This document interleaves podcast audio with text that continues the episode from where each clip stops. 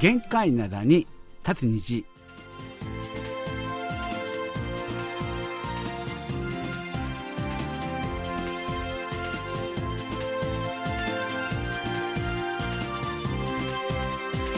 11月21日月曜日の限界灘に立つ虹。皆さんお元気でしょうか？ドクターシンこと新日本です。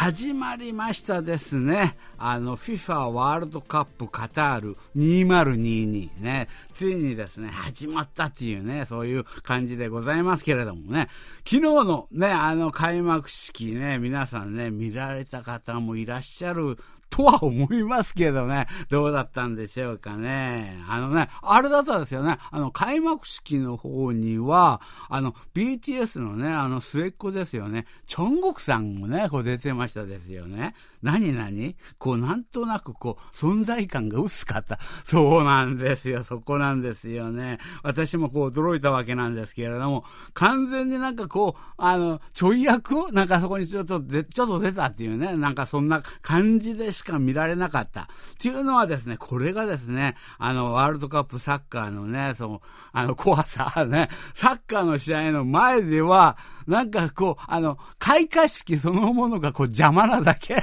サッカーファンは、早くこれ終わって、あの、ちょっとあの、サッカーのね、試合ね、始まって、まあ、それが早く終わってからあの、サッカーの試合がすぐ始まるってわけではないんだけれども、みんな、いやイライラしながら待っているね。オリンピックとは全然違う。なんかこう、あの、開会式自体いですね、あまりこう、重みをですね、あの、置かないっていうのが、まあ、サッカーファンのね、伝統、これも伝統なんですよね。まあ、そういう感じであったわけなんですけれどもね。で、その後ですね、まあ、続けて行われました、あの、開幕試合ね。開幕試合っていうのはね、どうしてもね、こうなんかこう注目されますよね。でですね、今回あの、開催国ね、カタール対ですね、エクアドルの試合があったわけなんですけれども、あ、これはもうちょっと後でね、まあ、ちょっと、また、またね、ちょっとね、詳しくね、話をするるとしてですね、まあ、とにもかくにもですね、4年間待ちましたっていうより、今回は4年半ぐらい、ね、4年半ぐらい待ちましょ待ちましたですよね。あの、ワールドカップサッカーね、ついに始まりましたということでね、この曲準備したんですけれども、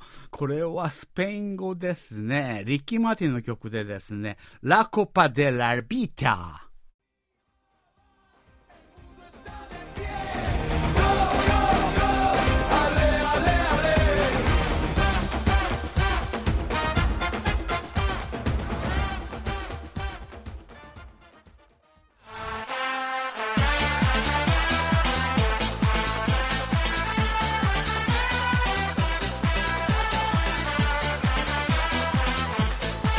はい、高みの見物の時間なんですけれどもね、あの、サッカーをやってる期間はですね、高みの見物ワールドカップサッカースペシャル、ね、そういう感じでね、してみたいっていうふうにね、思ってるわけなんですけれども、この方はですね、ケニーエムさんからお便りが来ましたですよね。シンさんお久しぶりです。いよいよワールドカップサッカー始まりました。あの、ドーハの悲劇のですね、地であります、あの、カタールに行ってね、あの、見に行きたかったっていうふうにね、そういうふうに思ってたわけなんですけれども、今回はですね、あの、家でですね、テレビ観戦したり、あとですね、あの、ライブバーでね、あの、日本戦をね、見ようっていうふうにね、考えています。ああ、いいじゃない。あ家でね、一人でみたいなの、家族だけで見るんじゃなくて、こう、ライブバーで、ライブバーで、みんなとこう応援する。これ、あの、やっぱりあの、ワールドカップサッカーの醍醐味ですよね。そのですね、あの、ライブバーっていうのは、あの、南アフリカ大会以来ですね、あの、まあ、スポーツバーとしてね、あの、行ってるわけなんですけれども、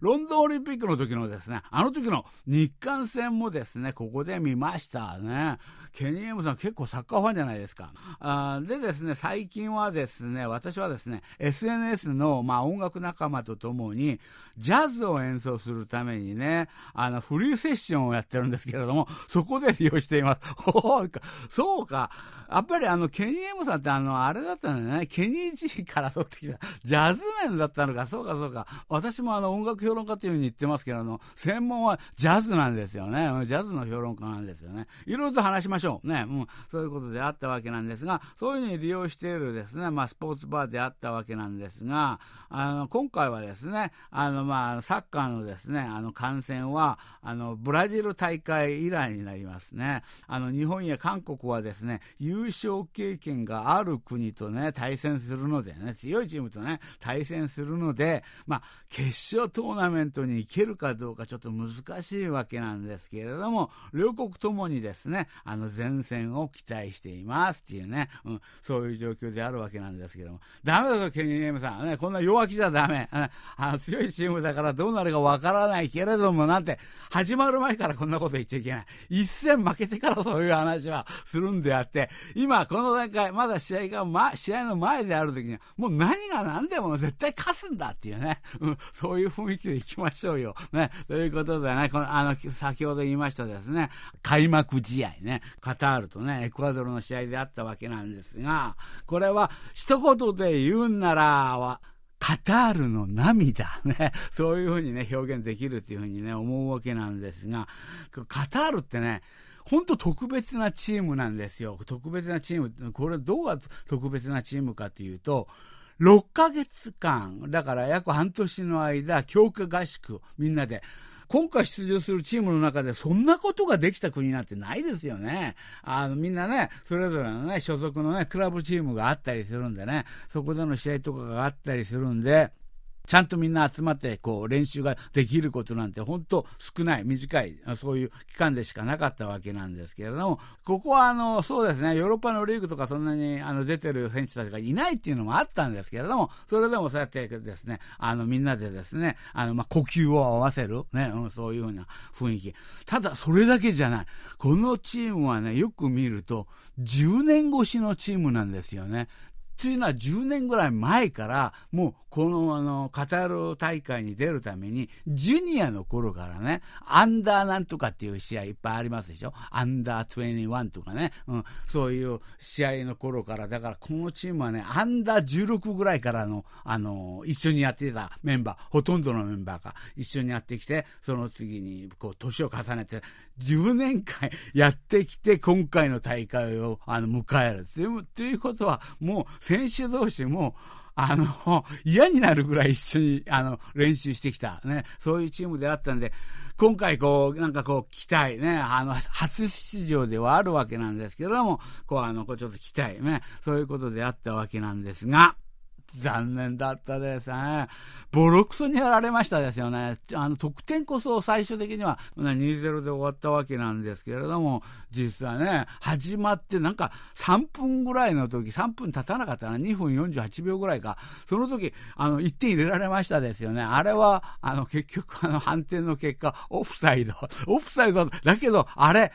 オフサイドの今回制度がね、あの、機械でやるようになったんだよね、今回からね。うん。それがなかったら、あれ、オフサイドとして取られなかったはずで、ちょっとほんと微妙にわ、わからない人たちがね、たくさんね、こうね、入ってて、あの、ヘディングシュートで入れたわけなんですけれども、それがね、オフ、まさかのオフサイド判定ね、そういうことであったわけなんですが、その後もまたね、あの、エクアドルね、どんどん攻めましてね、怖かったですよね、あの選手ね、エデル・バレンシアね、あの人、ちょっとまあいい年っていうのか、サッカー選手としてはね、もうベテランなんですけどね、みんなこう、意地見せてくれましたね。あの、先ほど言ったあの、キャンセルされたゴールまで入れると、3点入れたんだ、彼がみんな。というね、そういう状況であるわけなんですが、カタっていうのは自分たちで勝ち抜いてあの出場したわけじゃないんですよね。あの、開催国の枠の中でね、今回ね、上がってきたチームね。だから、ちょっと特別なチームね、うん、そういう感じもあって、その前には出場したことがないんで、初出場なんだけれども、開催する国の枠として、ふうにで出たもんだから、あの、外から見た感じではですね、ちょっと、お金でワールドカップなんか、あの、出ようとしてるんじゃないかみたいなね、うん、そういうね、雰囲気もね、こう見られたりね、うん、そういう感じで、あとね、開催国としてのね、プレッシャー、先ほども言いましたけれども、もう、あの、10年前から準備されて、最後の6ヶ月間は強化合宿ね、うん、そういうものをやってきただけに、なんかね、あの、ちょっと弱いチーム、弱いチームっていうには見られてたんですけれども、だけどなんかやるだろうという感じはあったんですが、今回はもう涙を流すしかない。で、あと、残されたゲームもですね、オランダとかあるんですけれども、そのチームとも、エクアドル相手にああいう感じだったら、ちょっとこれ難しいなっていう感じはね、なんかね、そういう雰囲気だって。私もっと腹が立ったのは、カタールのね、昨日は6万5千人ぐらいお客入ったのか、後半戦始まって15分ぐらいの時から、人がバンバンバンバン出始めてね、もう、もう試合、あの、諦めたということで、観衆がね、どんどんね、出ていくんですよ。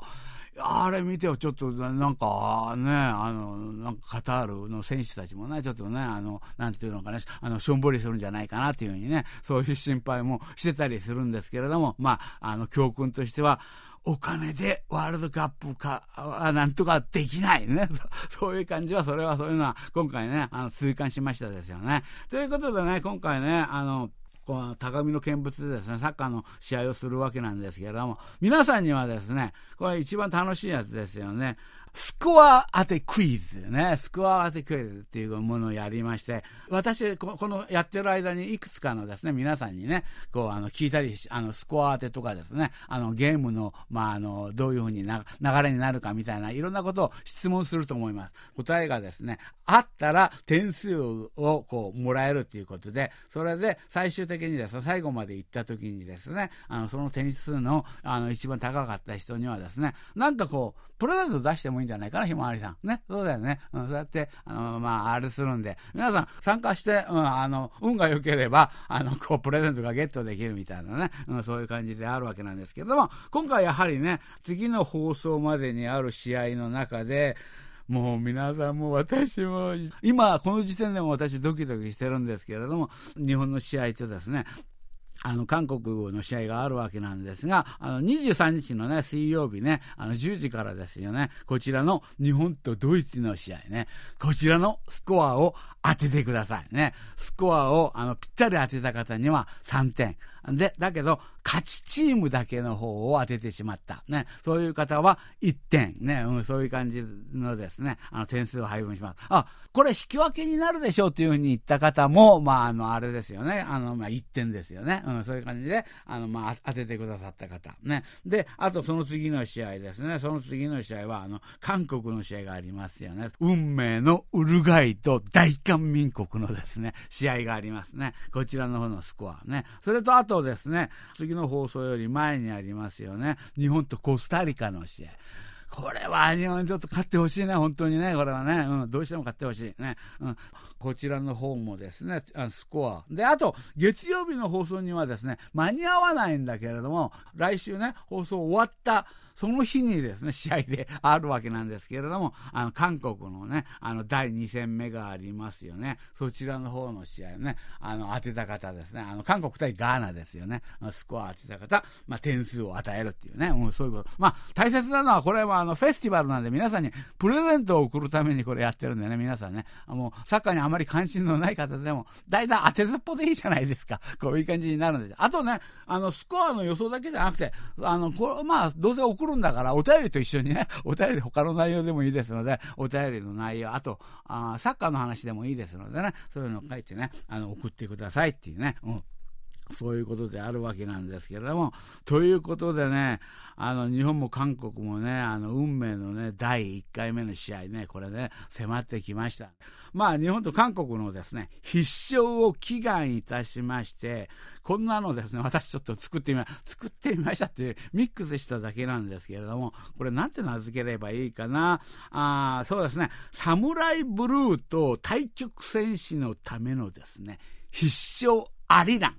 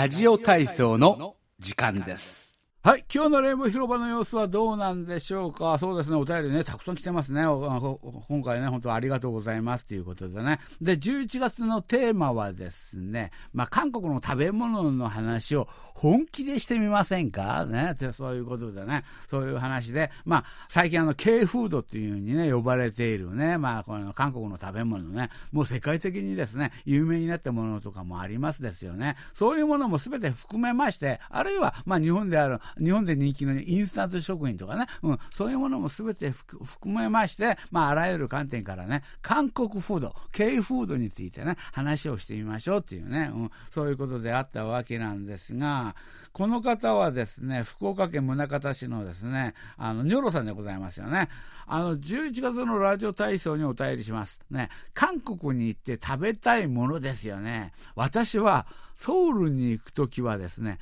以下のルーティングをですね、あの、必ずこなして、あの、食べて、食べ歩いています。ルーティングが決められてるのかよ。ね。そういう感じであるわけなんですけれども、まずはですね、インチョン空港にね、こう到着したら、そしたらですね、ターミナルでダンキンドーナツ、あれって感じなんですけど、ダンキンドーナツ、カッコして、日本はですね、ダンキンは少ない。ダンキンドーナツは少ない。そうか、ミスタードーナツが多いんだよね、日本はね。ミスタードーナツがね。うん。韓国もね、昔はね、あの、ミスタードーナツか何件かあったことあったんですよ。今もあるからどうかちょっと忘れたんですけれども。ね、そうそう、確かにそうそう。ダンキンは韓国の方がずっと多いかもしれないな。で、ダンキンドーナツを買ってですね、そしてですね、バナナウユ、バナナ牛乳じゃないか。バナナ牛乳、これ買うのか。ね、これを買ってですね、あの、すぐさまですね、あの、空港の鉄道にこう乗り込んでですね、あの、座席でいただきます。あ、これ最近はできないかもしれない。これ、これ最近はあの、やっぱりマスクしていなきゃいけないんで、あの、電車の中での、あの、飲み物とかね、そういうこと、飲食はですね、あの、これ禁止されてるはず。だって食べるときってマスク取らなきゃいけないじゃないですか。ところが、あの、電車の中では原則マスクをしてなきゃいけないということになってますんで、これは最近できないんでね、うん、ちょっとね、やるんだったらこっそりやってください。捕まらないようにね、注意されないようにこっそりやってください。ね、そういうことだであるわけけなんですが、そしてですね、あの、まあ、ソウル市内にですね、着いたら、まず、まずはですね、ノリャンジネ駅にね、降り立ちまして、あの、カップ飯をですね、地元のあの受験生とですね、まあ、肩を並べてね、あの、立ち食いをします。カップ飯か。ごめん、私はこれままだ一回も食べてないの。本当一回食べてみたいんだけれども、結構ね、私はこれ、道でどどんなとこで売ってんのかなって、キョロキョロ見渡しながら歩いてるんだけど、一回も出くわしたことがなくて、これね、うん、カップご飯が、これ、カップ飯ってやつ、これね、私は食べたことないね。で、アドバイスができない。アドバイスはできないんだけども、まあ、あの、ニョロさんはね、そうやってね、ノリャンジン、ノリャンジンって言ってあそこはあれだよね、あの、受験生の街、あの、あと、あの、浪人した方たちがね、あそこは有名な塾がね、あの、たくさんあるんだよね。うん、そういうことでね、あの、そ、そこに、そこで、あの、カップ飯を食べてね、立ち食いをしますね。その後はですね、漢江公園のミニストップで自分でこう温めるね、辛ラーメンをね、買ってですね、食べてですね、あの、体をですね、温めますね。こ、ここはですね、景色もいいから、こう、味が格別ですね。漢江公園、汝矣島の近くじゃないか。漢江公園に来て、そこで辛ラーメンのカップラーメンを食べるね。うん、そう。で、その後ですね、あの、ソウル駅に着いたら、どうしてもですね、あの、キンパの方を食べたくなるね、ソウル駅に。そうか、ソウル駅に着いたらキンパ食べたいのか、やっぱり。うん、そういう感じになるんで、私はですね、あの、キンパ天国のね、あの、キンパっていうのがね、本当にね、こう、一番美味しいというふうに思ってるから、まあ、あの、当然それを食べます。そしてですね、またしてもですね、そこでね、あの、辛ラーメンも注文します。今度はこちらの方はカップラーメンじゃなくて普通の、あの、韓国インスタントラーメンをね、そうやって鍋で売ってるんですよ。作って。うん、そうやって、それを、あの、まあ、辛ラーメンの普通バージョン、普通バージョン、ここちらの方をね、食べるね。で、あの、店内でですね、無料、あの、無料で、あの、くださいますね、たくあんとかね、キムチとかね、それとね、あの、スープもね、こう、美味しいですよね。こうスープっていうのは、あの、別名、おでんスープっていうふうに呼ばれている、あれだな。うん、それを食べるね。でですね、その次は、あの、大使館前でですね、両替をしたら、そろそろね、あの、ホテルの方でですね、あの、チメ、ね、あの、まあ、あの、焼酎とチキンですよね。それをですね、食べたくなる時間です。私は韓国チキンと、あの、もっと好きなのはですね、こう、おまけでついてくるですね、韓国のですね、あの、大根キムチであります、無でございますね。これはですね、日本にはないから、むちゃくちゃこれ嬉しいです。ね。あの、この部をですね、ひたすらね、カリカリね、あの、食べたいですね、っていうね、うん、そういうことなんですけれども、あと、あ、まだあった。あとですね、デザートにはですね、CU や GS25 で売っているですね、1プラス1のですね、こうアイスクリームをね、わざわざ1プラス1にして買ってですね、あの、お部屋で食べて、さらにですね、あの、明日のですね、朝食用としてですね、カカオトークのパンをですね、たくさん買ってきて、そのですね、カカオキャラのですね、おまけシールを集めています。シンさん、いかがでしょうか？私のなんだかこう貧乏臭いソウル入りのですね、1日目のですね、あの食事なんですけれども、こういうことになります。まず驚いたのはですね、この方、私が1年間行く、あの、コンビニエンスを利用する回数を、この方はわずか半日で全てこなしてる。私、ほんとコンビニ行かないんだよね、あれね。あ、あそこなんか高いっていうイメージがあってなのかな。コンビニはもう行かないんだよ。ほんと、タバコ切らした時だけ。タバコっていうのはコンビニもね、あそこも同じ値段だからね。うん。そういう感じであるわけなんですが。そうね、アドバイスするとするなら、辛ラーメン日本でも食べれるだろう。韓国に来たんだから他のやつにトライしろよ。ちょっと新しいラーメン。あ、これはなんか初めて見るけど一回食べてみようかな、みたいなね。そういう姿勢が欲しいな。うん。そういう姿勢が欲しかったりするんですけれども。あと、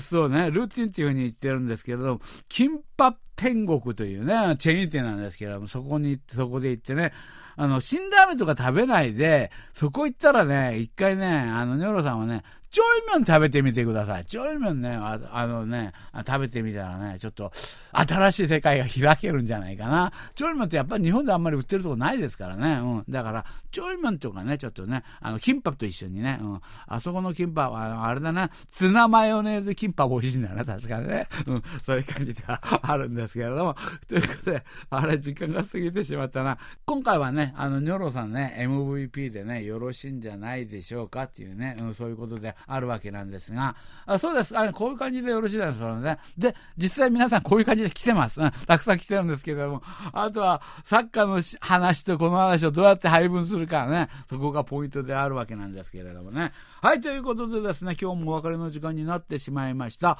また来週ね、元気にお会いしましょうね。これまで、ドクターシンことシンニョンでした。よろぶん、あにげせよ。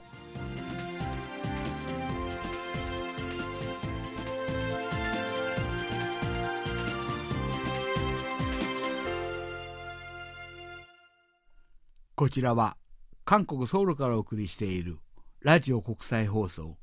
KBS ワールドラジオです。